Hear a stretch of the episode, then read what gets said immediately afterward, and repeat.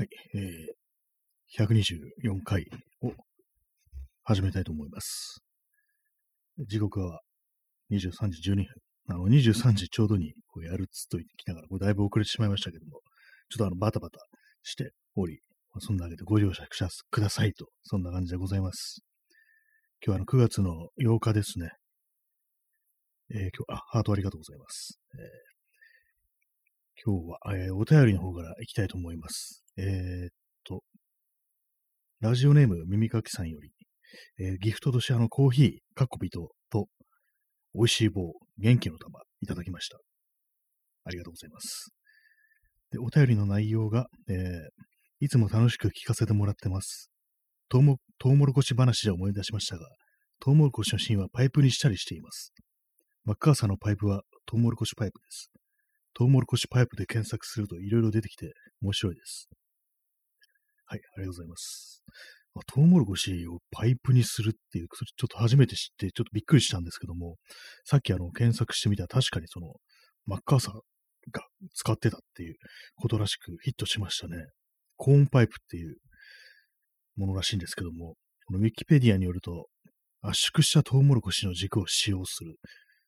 えーまあ、ブブライヤー製パイプに比べ安価でカジュアルな喫煙具であると言える。まあ、そういうことらしいですね。ブライヤーパイプっていうのはどういうパイプなのかわかんないですけど、木ですかね。私パイプって言うとあの木でできてるってそういう印象があったんですけども、まあまさかね、あの、トウモロコシの芯をパイプにしてるとは思わなかったですね。そんなやり方があったんだという感じで、結構ね、びっくりしたんですけども、パイプっ、パイプ吸ってる人ってね、あんま見ないですからね、本当自分の中でもフィクションの中とかね、そういう中でしかこう見ないような感じなんですけども、そういえばあの、なんかあの、ゴッホが自画像にパイプを加えたやつがあって、そういえばなんかその、コーンパイプっぽいようなのあった気がするなと思って、さっき検索したんですけども、別にそんなことありませんでしたね。普通の木っぽいね、パイプでした。多分ね、思い込みでしたね、私の。まあでもなんか本当にちょっとびっくりですね、これは。読んでみると、18世紀から19世紀のアメリカの農民や開拓者の、ね、間では、あの、そのブライヤーパイプっていう、ね、多分木か何かだと思うんですけども、それはあの高いから手が出なくって、で、まあそれでこう、じゃあトウモロコシ使ったらどうなみたいな、そんな話になったみたいですね。代用として、でまあ、トウモロコシを収穫した後の廃材である穂軸が、まあ、軸ですね、芯ですね。それが喫煙に適することが発見され、農民たちにトウモロコシからパイプを自生する習慣が普及していったっていう。じゃまあまあでも新しいんですね、それじゃあ。18世紀、19世紀ってなると、もう何百年も前からあるって感じではなくて、割となんかこう、最近に、最近っていうか、最近でもないですけど、近代にね、こう作られたっていうものらしいですね。結構ね、写真とか見ると本当になんか、この、本当になんかシーンをそのまま使ってるなみたいな感じで、面白いですけども、こういうのなんかこう、あれなんですよね。マッカーサー、コーンパイプをね、加えるダグラス・マッカーサーの写真があるんですけども、なるほどって感じで、なんか、トウモコシの芯なんで縦にね、結構長いんですよね。結構なんか、これ加えてると、まあまあインパクトあるなって感じするんですけども、あの結構これを使って吸うのはちょっとね、テクが必要みたいな、なんかそういう、そういうことらしいですね。で見てみると、この、まあ、長く使用するためのコツなんていうの書いてあるんで、ひょっとしたらね、まあ、他のものに比べたら、比べたらっていうか多分、使い捨てみたいな感じなんでしょうね。そういう感じなんでね、お前、長持ちするもんではないのかもしれないですけども、ね、もしね、そこ、トウモロコシを食べる機会があったら、なんかそんなようなね、加工して、で、それでね、こう、非常に危険な薬物を吸うっていうね、ことをしてる人がいたりしたらどうしようなことを、今、ふと思ってしまいましたけども、まあ、麻薬とかって、多分ね、こういうふうに、パイプみたいな、タバコみたいな感じで吸うやつ結構いろいろありますよね。大麻とか、ああいうものもおそらくそんな感じで吸うんだと思うんですけども、もしね、もしあの、トウモロコシとかで吸ったらどうなるんだろうなんてことをね、変に考えてしまいましたけども、そんな世界があったんだなと思いましたね。まさか、芯、芯も使えるんだっていう、ね、捨てるとこなしっていう感じですね。まあ、皮はどうなんですかね、あの、外側の緑の部分は。あれもなんだかんだで使え、使えそうな感じしますね。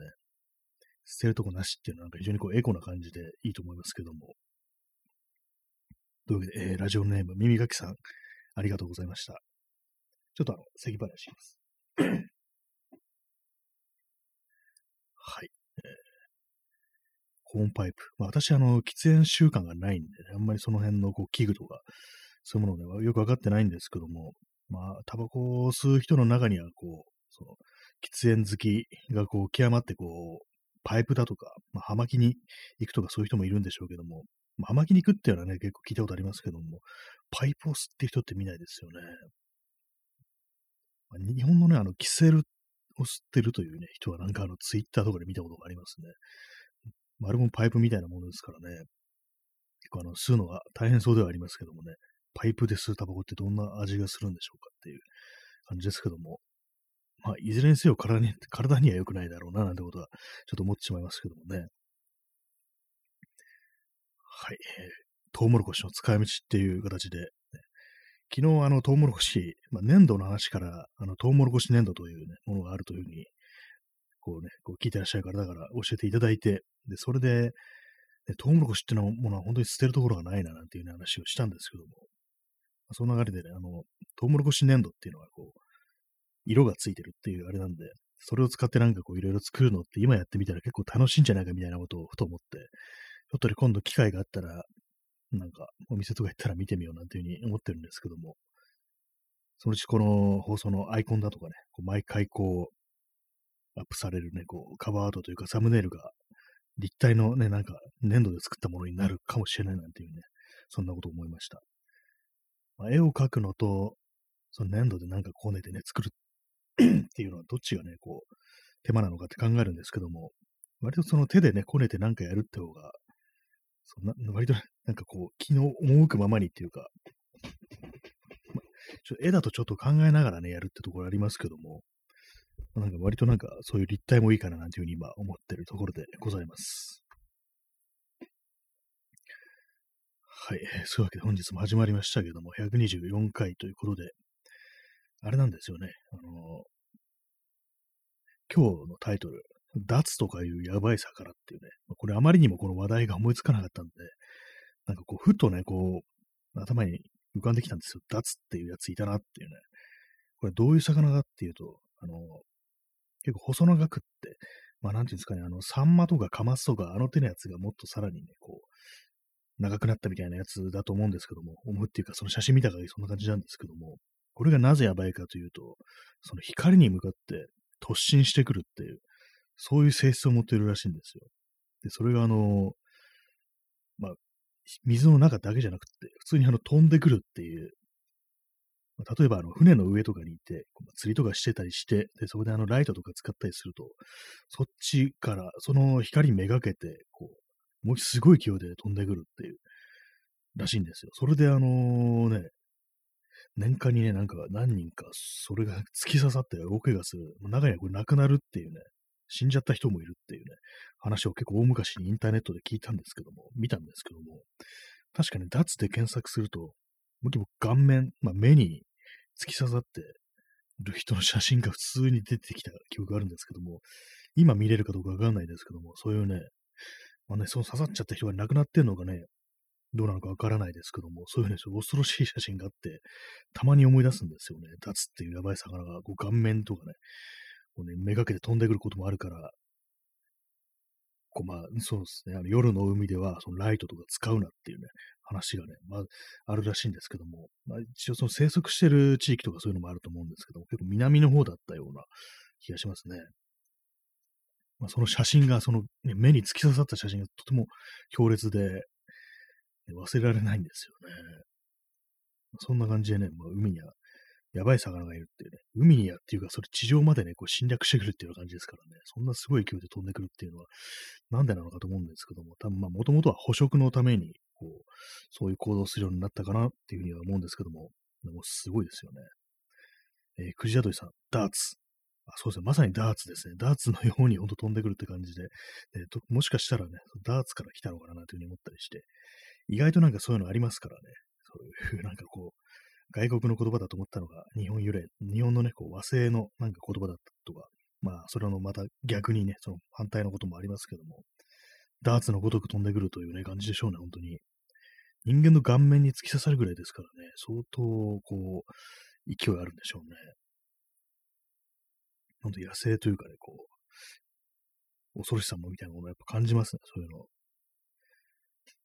まあ今日の概要欄というかね、こう、ありますけども、説明文みたいの。話題がなさすぎて魚になった。釣りの思い出でも話すかっていう風に書いてるんですけども、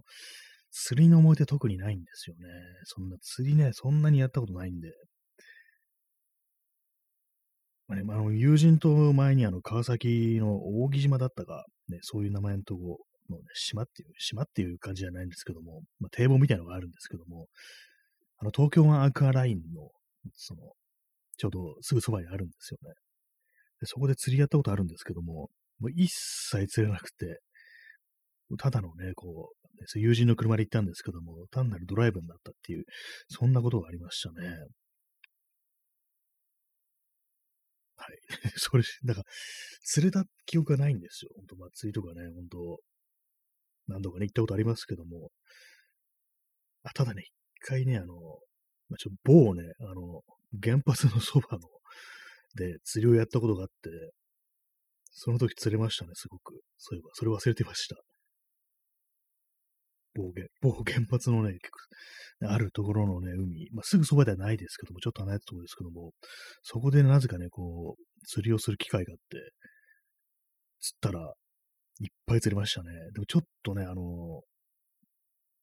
これって、みたいなこと考えちゃいますよね。たくさん釣れて、まあ、一応食べましたけども、その、サバが釣れたんですよ、サバが。それが、あの、塩焼きとかにして食べましたけども、普通にまあね、美味しかったですけども、うんっていう感じで、どういう、まあね、どうしてこんなに釣れるんだろうっていうね、それまであの釣り行っても、まず釣れないもんだっていう、そういう意識があったんで、ほとんどね、本当になんかこう釣れても2、2 3匹みたいなそういうことがほとんどだったんで、なんでここはこんなに釣れるんだろうっていうね、びっくりしちゃうような気がするんですよね。それもあの、よくね、魚が釣れやすいと言われる、朝とか夜明けとかね、そういう時間じゃなくて、普通に昼間だったんですよ。うんっていう感じしましたね。まあ、他にもね、結構釣り人いたりしてね、やっぱみんな釣れてるみたいでしたけどもね。ね P さん、ダツ、美味しいらしいですね。あ、美味しいんですね、あれ。見た目はなんかほんと、そのサンマとかね、カマスとかその手のね、感じ、お魚に見えるんでね、確かに全然こう、見た目がグロテスクってことは全然なくてね、美味しそうな感じしますね。魚らしい魚っていうかね、そういう見た目してるんで、なんとなく味の方も想像つくような気がしますけども、ね、そんなね、美味しい魚が人を殺すこともあるっていうね、非常に恐ろしいことがあるっていうね、怖いですよね。こっちが美味しい、うまいうまいってね、食べてるものが逆にこっちを殺すことがあるっていう、そういうふうに考えるとね、なんかこう、ネイチャーっていう感じがしますね、本当に。脱釣る、釣る、釣るのもなんかこうね、海に向かってライトを照らすと飛んでくるから、それを利用して捉えるなんてことも、ひょっとしてあるのかもしれないですけども、なんか危険ですよね、すっごく。普通に釣ったりしてるんだと思うんですけども。まあ、そういう感じで、ね釣りはね、釣れた覚えがないんですけども、その唯一ね、原発のそばで釣った時だけなんか爆釣れしたなんていうね、ことがあったりして、それ以外本当ないですね。なんか夜明けとか、ほんと夜中とかそういう時間に行ったこともあるんですけども、釣れられて。それもね、全然釣れないっていう感じで、本当にいるのかっていうね、気がしてたんですけども、なんかあの、よくね、あの、上からその水の中見ていると、その少しね、こう、透明というかね、見渡見渡せるというか、こう、海中がなんか見えるぐらいの透明度があるところだと、魚が見えたりしますよね。あの、なんか泳いでんなと思うんですけども、そこをめがけてね、こう、糸を垂らしてみても、一切こいつら引っかかんないな、みたいな感じで、本当にこれ、これはなんか、ね、釣れるのかみたいなことがあって、まあ、結局本当に釣れないっていうね、感じで、だいたいいつも帰ってきてたなんていうね、思い出があるんですけどもね。P さん、海水温度が高く、プランクトンが多く発生するからなんですかね。原発の近くは。ああ、それはなんかありますね。あの、まあ、排水、まあ、暖かい、ね、こう、排水、お湯が流れてきて、そのせいで、まあ、プランクトンが多く発生する。まあ、イコール餌がたくさんある。そこにさ、まあ、魚がたくさん集まるっていう。確かにそうか、そうなのかもしれないですね。理にかなったあれですけども、なんか水温がやっぱりこう関係してるという。餌が豊富なところにいると、こう、魚もたくさん釣れるっていうことなんですかね。やっぱりこう。まあでもなんか、うーんっていうね、やっぱり考えちゃいますね。そういうのを。なんでここはっていうね。まあ、そういうものなんだろうけどっていう話なんですけども。私の場合あれなんですよね。こう、まあ、これは何度か話してるんですけども、釣りというと、まあ、あの、海のそばですよね。海のそばといえば、こう、あれですよ、あいつですね。船虫がいるというね、やつがなんですけども、あの船虫ってやつはちょっと見た目がね、だいぶ気持ち悪くって、まあちょっとね、地上に現れるあの G というね、頭文字のあいつに、憎いあいつ、アンチクションにね、ちょっと似てるっていうのがあったりして、子供の頃とかね、結構気持ち悪かったんですけども、大人になったね、今結構見てみると、まあまあなんかこう別にいいかなみたいな感じになって、許せる感じになってきましたね。よく見ると違うわっていうね、一緒にしてごめんねみたいな気持ちになるんですけども、ね、船虫っていうね、なんかいい、いいというか、変な名前ですよね、船虫っていうね。結構フラムシっていうのはなんか割とこういろんな種類がこうなんか海の近く行くといるみたいで、私子供の頃ね、一回なんか、なんかものすごいいかついフラムシを見たことがあるんですよ。本当にこう、体表がなんかこう、殻っていうかね、鎧みたいな感じでね、ゴツゴツしたやつを見た覚えがあるんですよね。結構その暗い時間だったんで、私も見間違いっていう可能性もありますけども、まあ、船牛ってこんないかついやつがいるのかみたいな感じでね、本当にこう、鎧を着込んだようなね、そんななんか、ものを見て、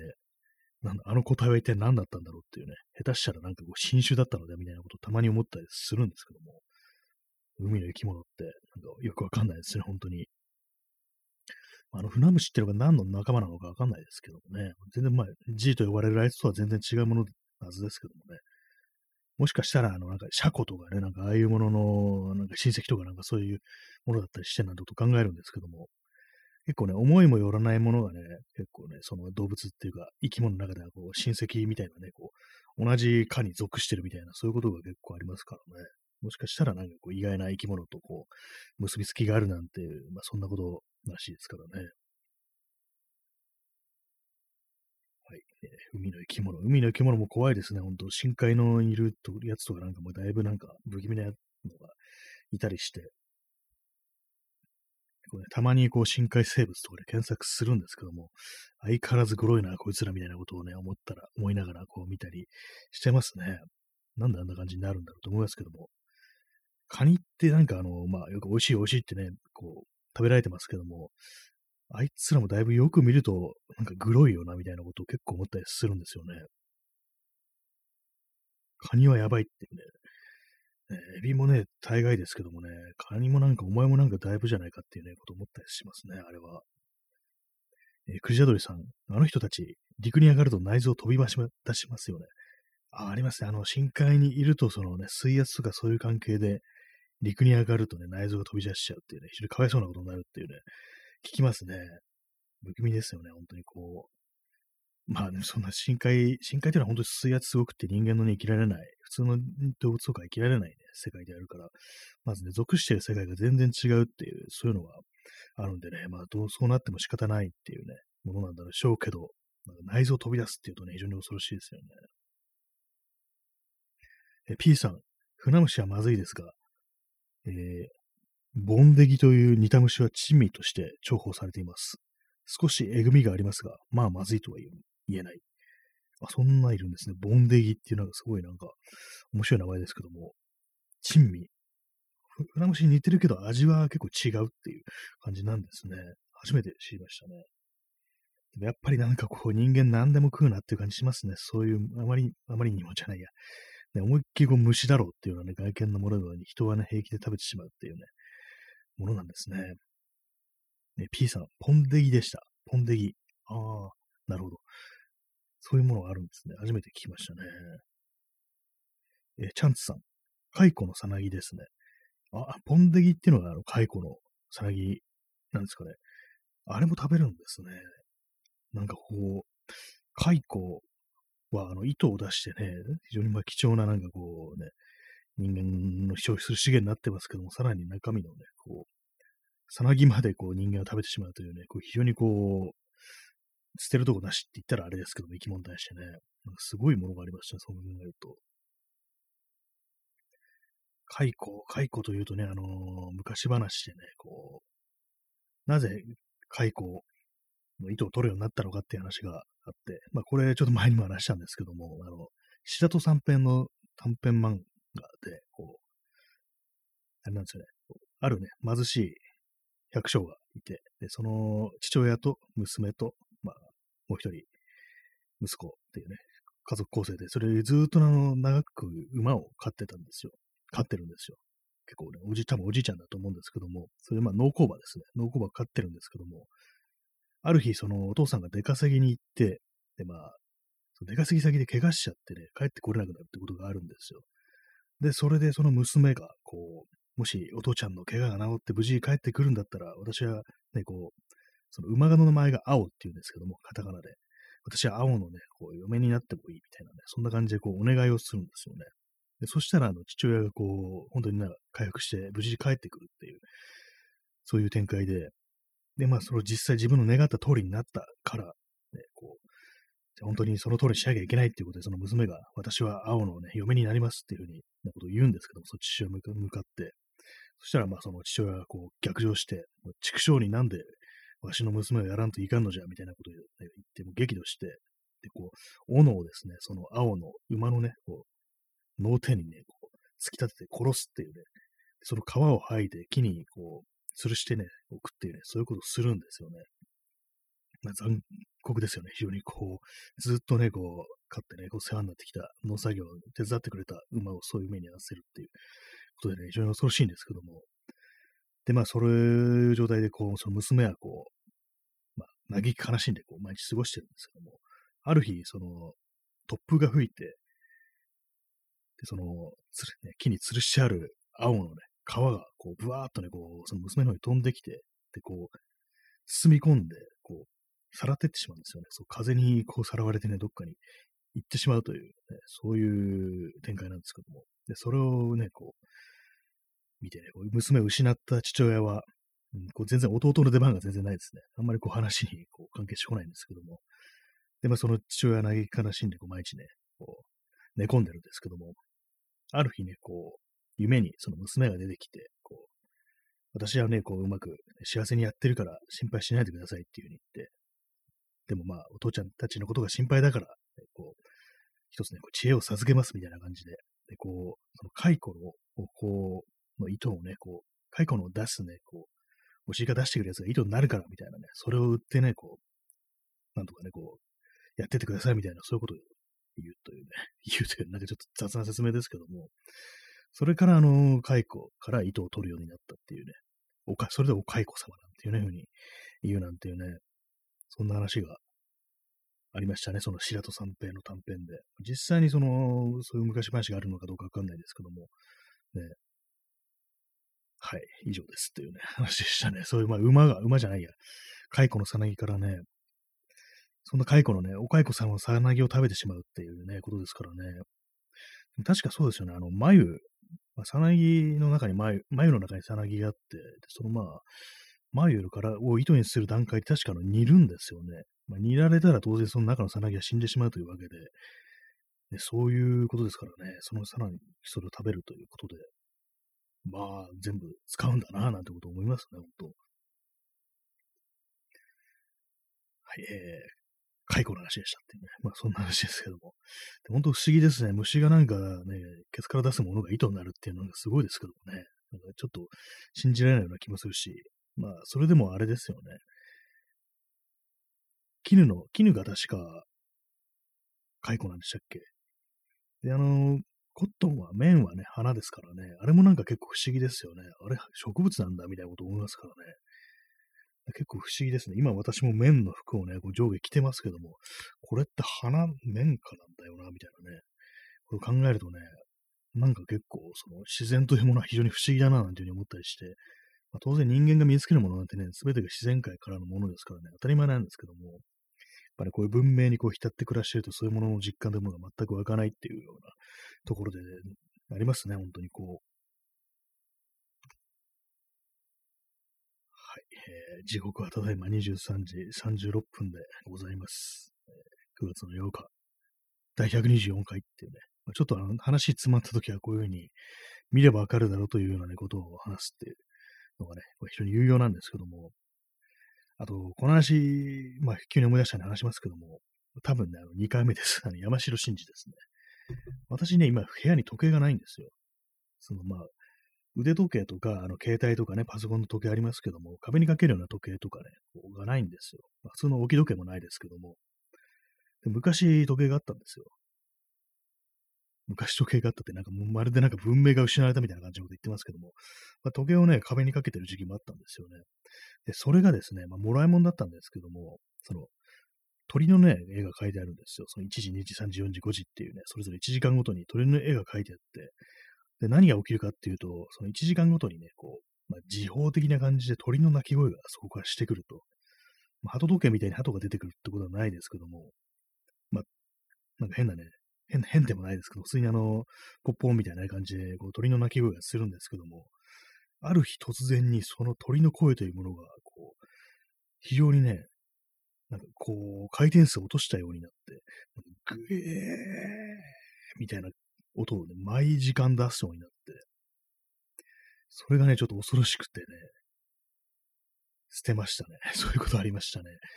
気候的にはね、なんかこう、機械的にはね、別にぶっ壊れてないんですけども、最初電池かなと思って電池変えたら、まだグエグエグエって言ってるんで、なんか内部的になんかぶっ壊れてるぞみたいな感じで、でも時計としての機構は生きてるんですけども、だからまあ、時間をね、伝えるということでは用をなすんですけども、その前時間ね、そんななんか、ね、断末魔みたいなのあげられるのは、ちょっと嫌で捨てましたね。なんかそんなことありましたけども、結構短い命でしたね。1年ぐらいでそれになってたような気がしますね。何だったんですかね、あれも。まあ、故障とか今言いましたけども、呪われてたっていうそういう可能性もありますからね、考えてみれば。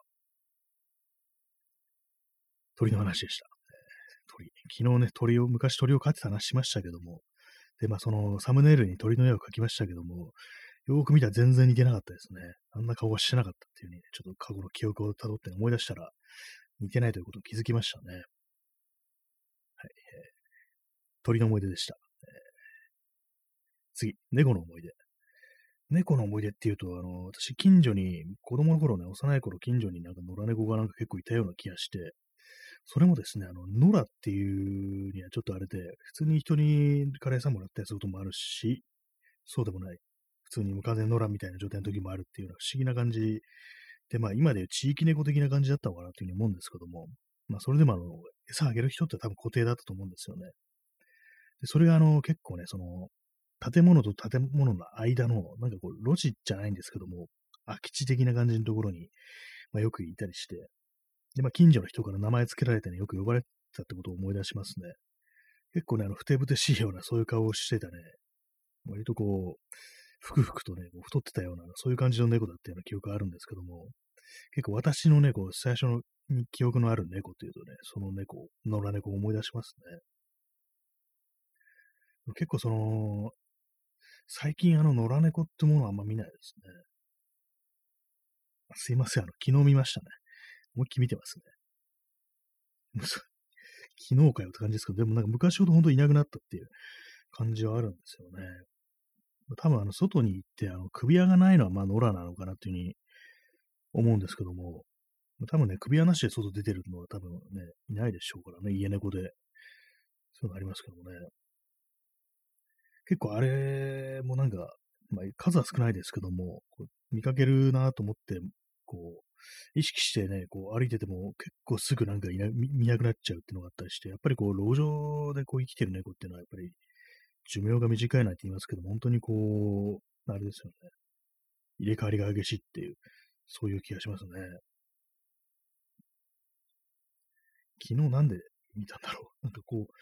確か昨日夜、こう、ほんと少しだけこう、外にね、散歩出た時に、ちらっと見たんですよね。ちょっとどこで見たか忘れちゃいましたけども。はい、えー、猫の話でした。猫の集会ってよく言いますけどもね、猫が夜中に集まってるっていう。昔、あのね、昔っていうか、あの、何年か前まではね、そういうような感じのところ、駐車場が猫の集会場になってるっていうところが、私の猫散歩ルートにあったんですけども、なくなっちゃいましたね。その、まあな、っていうのも、その、駐車場が結構駐車場だとは駐車場なんですけど、結構いい加減な感じで、あんまりこう照明とかもなくって、まあ、基地に適当に線引いて駐車場にしてるみたいな、そういう感じしてたんですけども、その時はね、結構もう4、5匹集まってる時があったんですけども、それはあの、綺麗にこう整備して、あの、ね、舗装して、あの、機械とかつけたりしてね、照明もしっかりとね、L、した LED がね、こうあるっていうようなとこになったら、全然見なくなりましたね。やっぱり猫もなんかこう、好みっていうか、その集会場のに適した場所とそうでもないところがあるのかなというふうに思いますね。はい、えー、猫の話でした。えー、次、えー、生き物の話を無理やりしようとしてますね。犬の話ですね。犬もね、あのー、私のね、記憶にある最古の犬っていうのは、やっぱ幼い頃近所で飼われてた犬なんですよ。で、その犬がですね、まあ、犬は犬なんですけども、これ昔だなと思いますね、これは本当に。あの、散歩を勝手にしてたっていうね。一匹、一人で まあ、普通人間がね、こう、綱をつけてね、首輪つけていくもんですけども、その犬はね、もうセルフ散歩をしてて、なんか街中っていうかね、そう近所とかね、歩いてると、まあ、隣の犬が散歩してるみたいな感じでね、こう、テクテク歩いてるのをね、結構たびたび見かけてたような気がするんですよね。セルフ散歩する犬ってね、まあ、田舎だとね、多分ね、結構いると思う。今はどうなのかわかんないですけども、言いましたね、多分。幼い頃ね、行ったあの、ね、親戚の家とか、まあ、犬飼ってたんですけども、そういえば、あいつ、ね、一人で散歩行ってたな、みたいなね。まあ、周りに畑とかね、田んぼばっかりですから、まあ、そんなにまあ危険がないんですけども、まあ、そんな感じでね、こう、犬っていうのは自分で散歩に行くものだなっていうね、そんな感覚ってものはやっぱ子供の頃はありましたね。まあ、今となってはね、考えられない話ですけどもね。まあ、田舎だとやっぱりこう、犬ね、勝手に外出て、勝手にこう子供を作って帰ってくるなんていうこともあったりしてね、そんな感じでこう生まれた子供がいろんなところに里子に出されてってことは結構ね、その親戚の家でありましたね。定期的になんかこう犬がこう増えてるっていうような、そんな感じになってましたけども、まあね、それ、その辺のなんか近所の犬とね、近所の犬同士で出会ってね、子供が生まれるなんてことが結構あったんだな、なんてことを思うと結構不思議ですね。あと一回その親戚の家で飼ってる犬が、あの、落とし穴に落ちたっていうことがそういえばありましたね。私その時いたわけじゃ、出くわしたわけじゃないんですけども、その親戚から聞いたんですけども、ね、ふざけてね、なんかね、こう、自分家のね、こう畑の、敷地の中のある畑のところで落とし穴っていうか穴掘ってたら、そこになんか犬が起こして大変だったみたいな話を聞きましたね。びっくりですよね、ほんと。えー、P さん、マックス・ロカダンスキーは負傷させられ、犬も撃ち殺されてしまう。はい。えー、マックス・ロカダンスキー。えー、これ別名ね、別名っていうか、あの、マットマックスですね。マットマックスの主人公、あの、メルビ・ギブソンの映画ですね。こマックス・ロカダンスキーは、ね、こう、暴走族ね、悪役、悪党のね、こう、集団にこう襲われてね、こう、犬もね、殺されてしまうんですよね。犬はあれですよね、確かあの、2作目でしたね。2でしたね。まあ、暴走族ってあれかもしれないですけど、本当にまあこう、ね、バンディットというかね、レイダーですよね、野党ですよね、そういう連中に襲われて犬、犬がね、あの映画ね、あの映画ちょっとしんどいのはね、犬がね、そういう目に遭うっていうね、ところでね、それが非常にしんどいんですけども、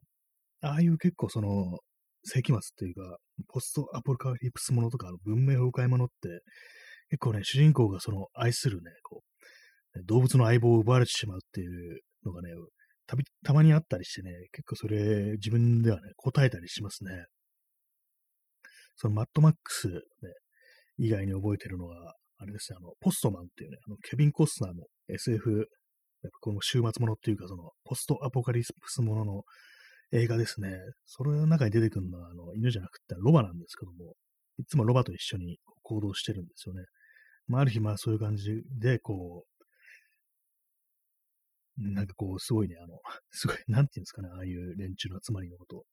非常にこう、なんか残虐なこう性質を持った、ね、残忍なね、こう、リーダーに引き入れられたね、こう集団みたいなのがいるんですけども、すごいね、悪のカリスマみたいなやつがいて、でそいつらにこう、捕まって無理やり、そういう、ね、仲間みたいにさせられるんですけども、その時にね、その過程において、こう、連れてたね、こう、まあ一緒に旅してきた仲間であるね、相棒であるロバを殺されてしまうっていうね、そういうシーンがあるっていうか、まあ、その直接のシーンはないんですけども、殺されてしまうシーンはないんですけども、結構えぐいのが覚えてるんですけども、まあその食料とかあんまりない世界ですから、まあ、屠殺されてね、こう、食われてしまうっていう、そういう展開なんですよね。で、まあその、捕まってその宿舎みたいなところに入れられてるケビン・コスナーのところに、今日の飯だみたいな感じで来るんですけども、それがもう自分のね、こう、ね、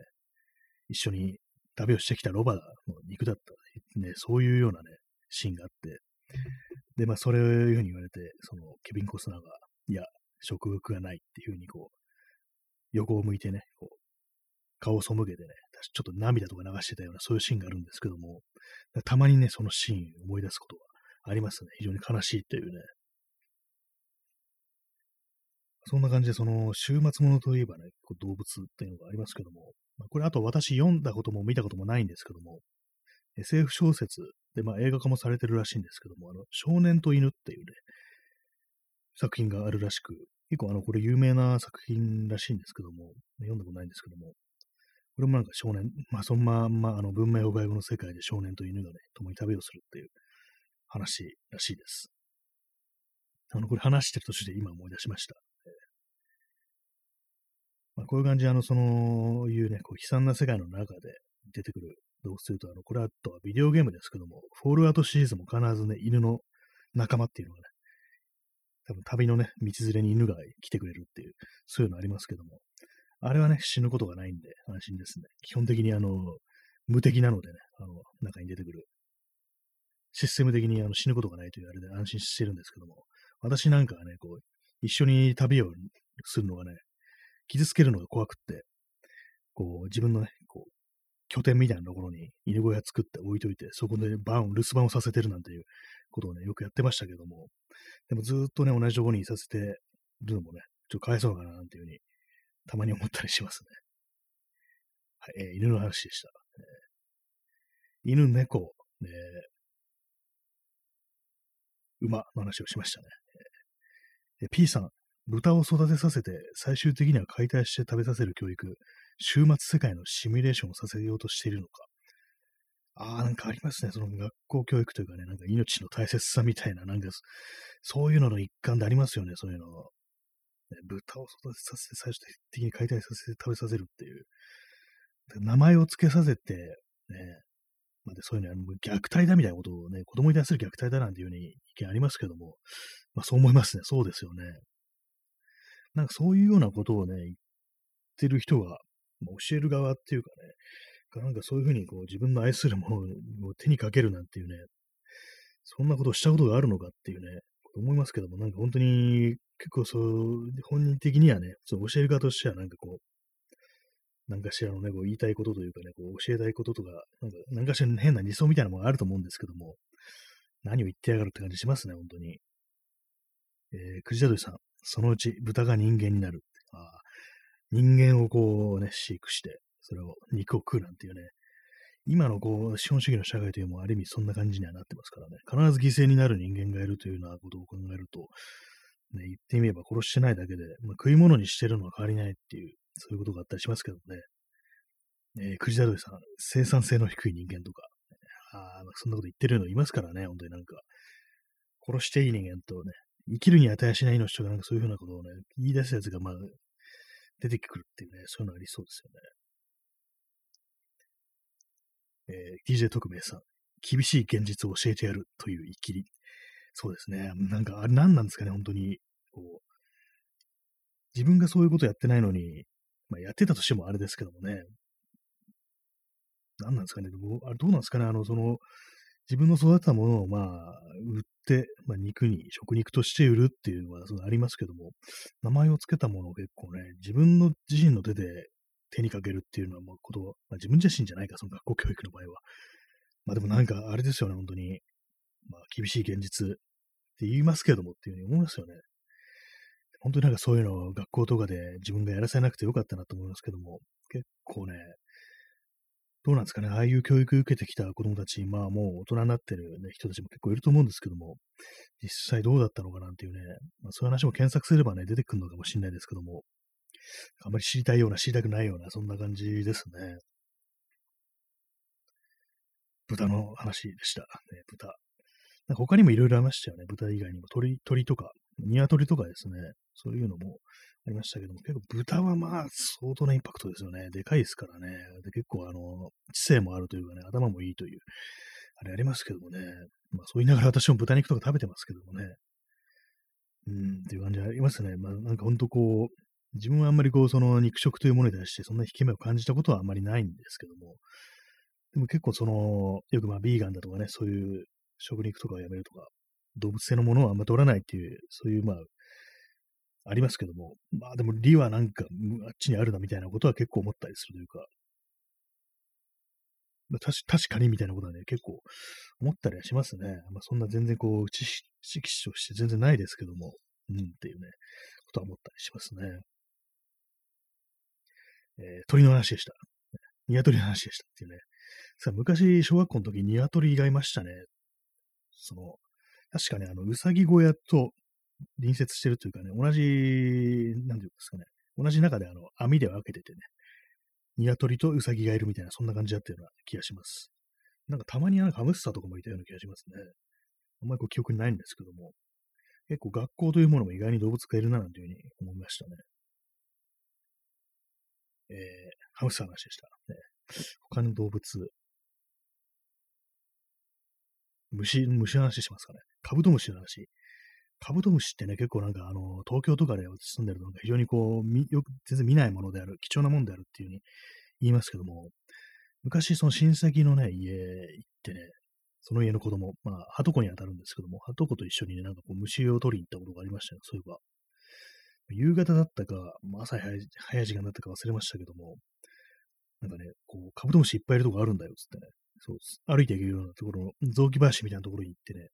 なんか撮ったような記憶がありますね。なんかああいう、たまになんか虫とかね、撮ったりとかね、虫かごみたいなことを勝手に入れてたような記憶あるんですけども、それが最終的にどんな最後を迎えたかってことが全然記憶になくて、なんとなくね、こう、スイカのね、こう、残ったね、皮の部分とかをね、ちょっと、ちょっとうっすら赤みみたいなのがね、残残ったね、スイカの残りをね、なんかあげたことあるような気がするんですよね。でもそれ最終的にどうなってたのか覚えてないですね。まあ、普通にね、まあ、お亡くなりになったというのがね、あれなんでしょうけども、その最後のありさまというものは全然こう覚えてなくって、やっぱりなんか虫は命が軽いななんていうね、ことちょっと思いましたね。えー、P さん、カブトムシも刺さる。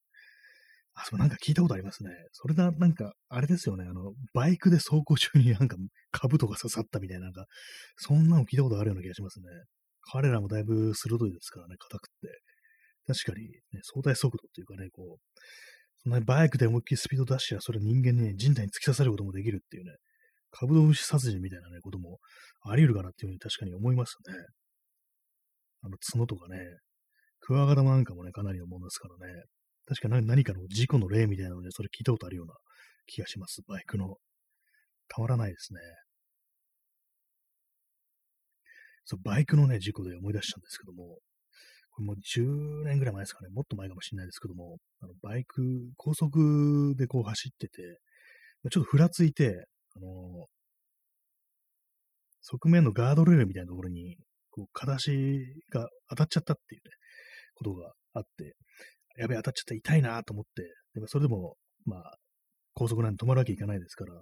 じゃあ、とりあえずパーキングエリアまで行こうっていう感じで、こう、たどり着いたら、パーキングエリアに。で、足見たら、なかったっていうね、こう、数事故があったって聞いたことあるんですよ。うわ、その、ぶつかった時にね、こう、ちぎれてしまった。ちぎれたというか、なんというか、どうなんですかね。まあ、そういうガードレールとか鋭いから、スパーンといったのがね、それともなんか座滅するような形で結構、ね、きつい感じになったのかわかんないですけども、すごいですよね。サービスエリアついてね、さあ降りるぞってなったら足がないっていうね、そんなことがね、あったというニュースがあって、結構衝撃的な、ね、記憶があって、たまに思い出すんですよね。非常に怖い話をする放送になってますけども、ちょっとね、バイクの話でそれを思い出しました。えー、っと、カブトムシの話をしてて、えー、カブトムシとくれば、あとは、ね、蝶ですね。蝶。蝶とそういえば、あんまり見なくなりましたね。なんか春先とかなんか昔は結構いたような気がするんですけども、なんかこのね、数年あんまりこう蝶を見てないような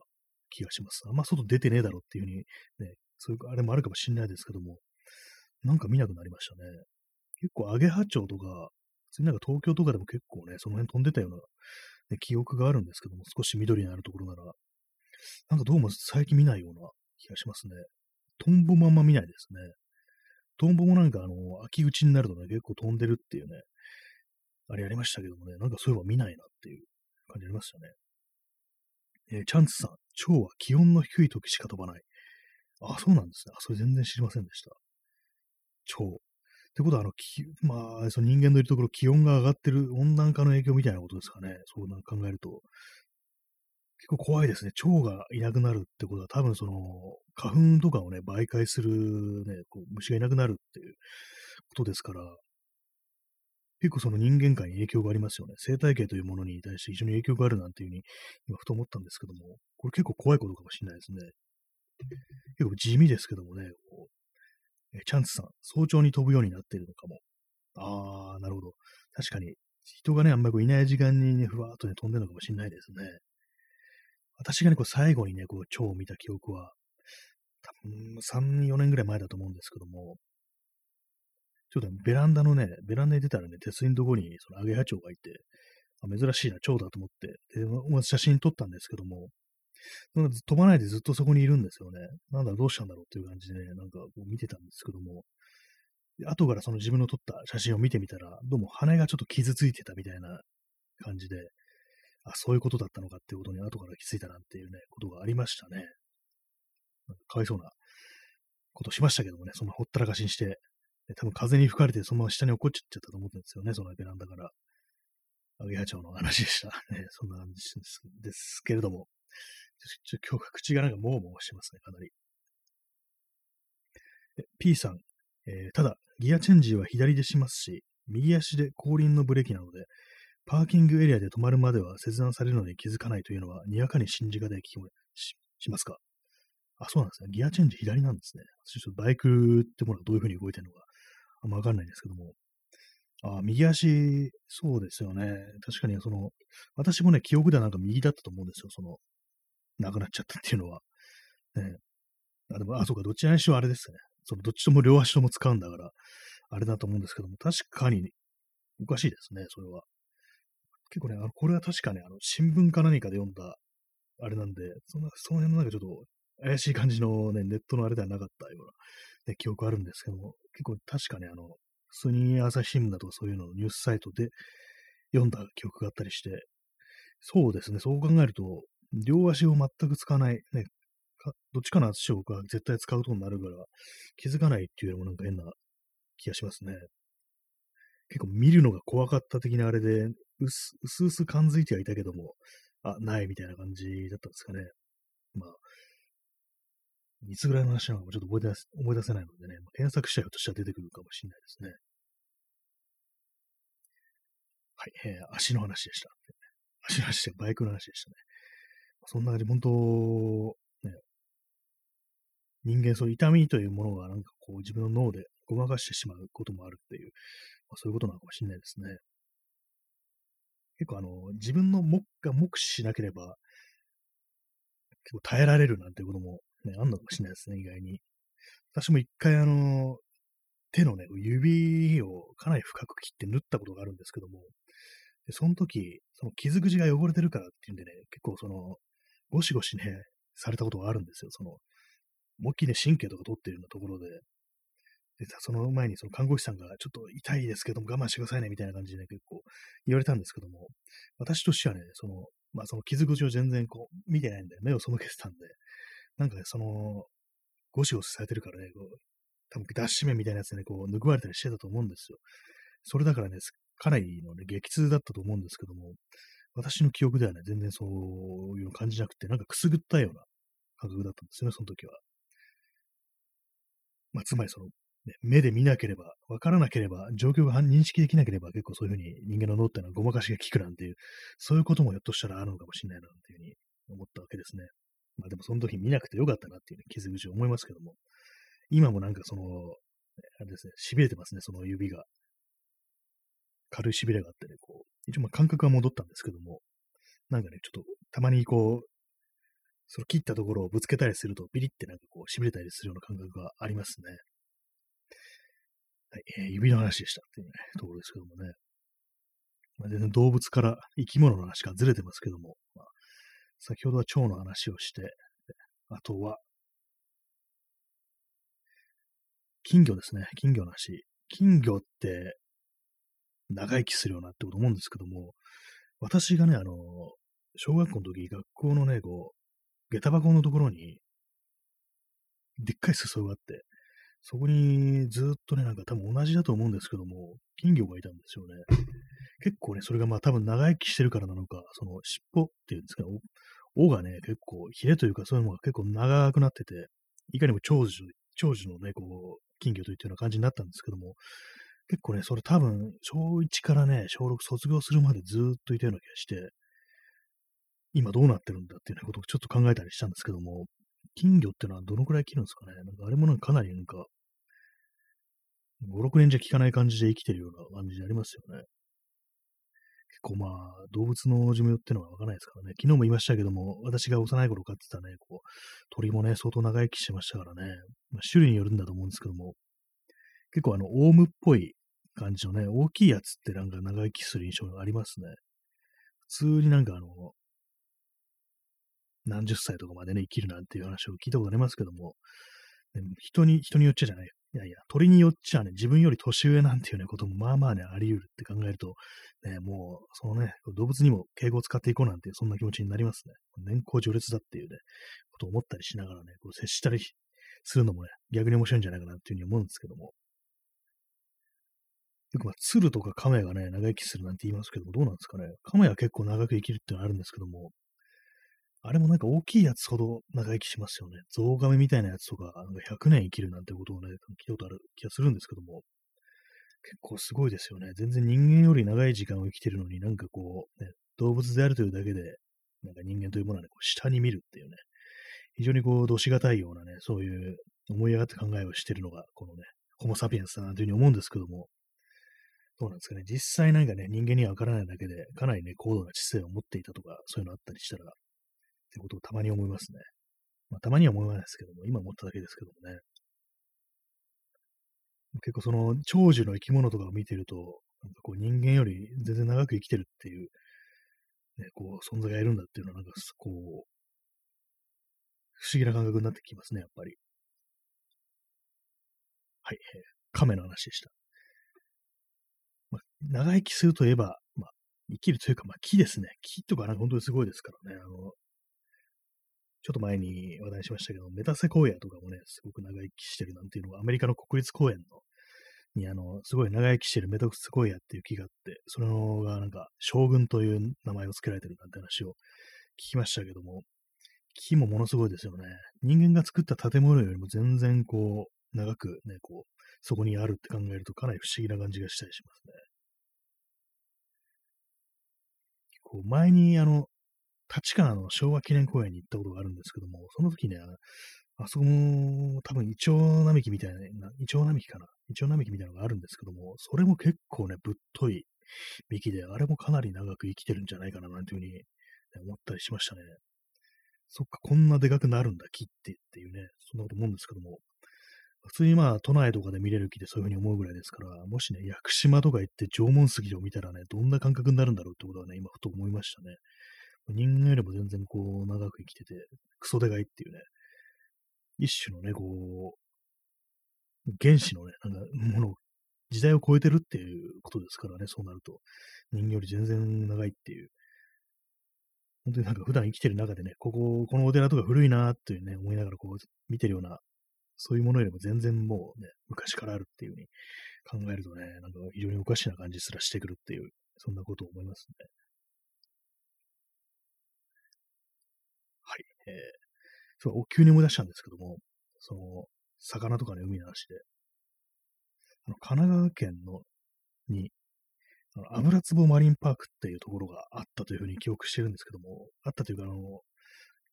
結構まあ、つい最近、こう、閉館になった、まあ、なったというか、まあ、あるいはこれからなるっていうね、そういう感じのニュースが流れてきてて、昔ね、一回そういえば行ったことあったな、子供の時にっていうのを思い出しましたね。結構ね、なんかいろんな魚、結構でかい亀とかね、いたりして、で、その中あれがいたんですよ。あの、カブトガニがいましたね、そういえば。これなんか普通になんかこう、ね、ちょっとさ、の手伸ばすが届きそうなところにいたりして、まあ、触ったりはしないですけども、結構ね、なんか自由にやってるような感じでしたね、あのカブトガニっていうのは。で私がなんか鮮明に覚えてるのが、その中のね、一匹がなんかこう、裏っ返しになっちゃって、こう元に戻れなくなってジタバタしてたっていう、でそういう記憶があって、あ、カブトガニもね、カメとかみたいにひっくり返ると元に戻れないんだっていうね、ことをね、感じた記憶があるんですけども、それは多分ね、うん、その、水族館の方に戻してもらったんだと思うんですけども、なんかすごいジタバタしてんな、なんていうことをね、思った記憶ありますね。あそこもなんか結構いろんなものがいたりしてね、割と面白かったような気がしますね。結構デカめの魚とかいたりして、多分深海魚っぽいのもいたような気がしますね。結構暗くなってるスペースがあって、その中にはね、あの、こう、普通の明かり環境に適さないような魚がまだ見れるみたいな、そんなようなのがあったと思うんですけども、まあ、相当昔のことなんでね、もう全然こう、それ以外のことは覚えてないですけども、なんかこう、魚を見る機会もなくなりましたね。何年か前にあの、井の頭公園の動物園行って、そしたらあの、ちょっとその、水辺の生き物みたいなのを展示してるスペースもあったりして、そこで少し見れたんですけども、やっぱりこう、そでっかい水槽の中を魚が泳いでるっていうのは、こうね、全然見る機会ないなっていう、水族館とかあんま行かないですからね。行ってみたら結構面白いかもしれないなってことをふと思いました。結構その手の博物館だとかそういうようなと本当にね、子供の頃しか行ってないなと思って、大人になってから行ってみるのも一興じゃないかっていうふうに思うんですけども、まあそういう私でもね、あの、たまになんか行くところが、あの、新宿歴史博物館っていうところがあって、まあそれはですね、あの、まあそのままですね、新宿の歴史、まあいろんなね、こう、その当時のね、風土みたいなとか、当時の、あのー、建築っていうんですかね、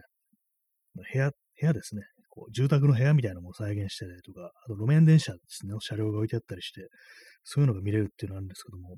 ああいうのもね、結構、ね、大人になってから見るのも面白いですね。まあ、子供の頃もね、なんか行ったような記憶あるんですけども、その新宿歴史博物館。結構ね、今思う、思うと、ね、その子供の頃に行っ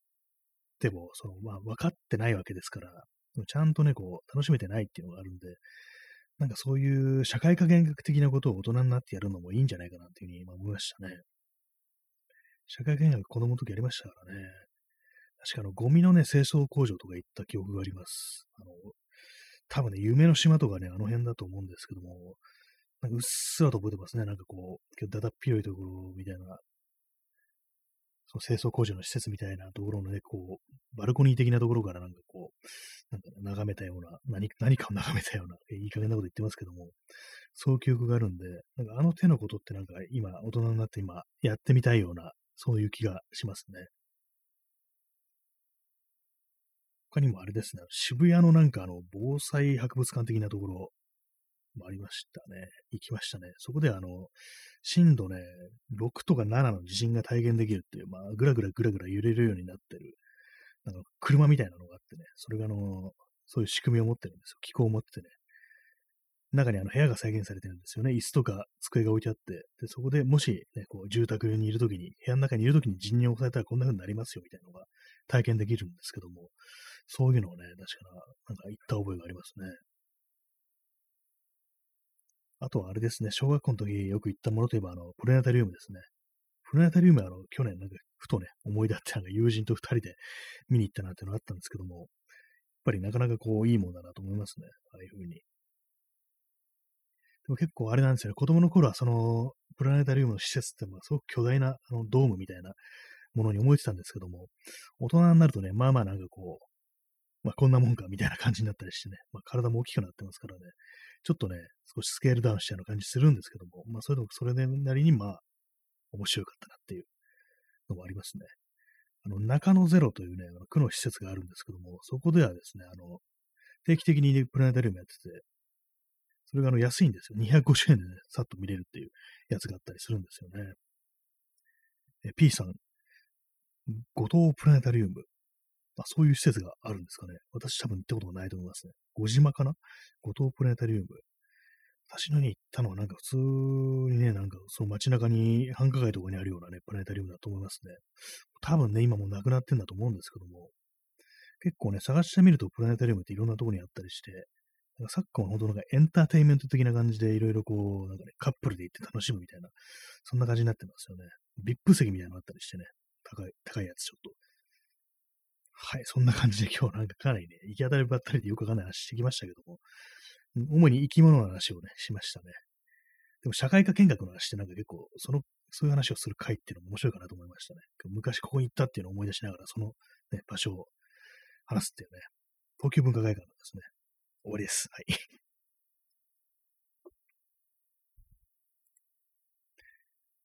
はい、えーこれはね、ラジオトークの方でもう時間切れになったんでね、あれですけども、まあ、このポッドキャストの方ではまだ続いてるんでね、改めて、えー本日この辺りでこの放送終わりたいと思います。それでは、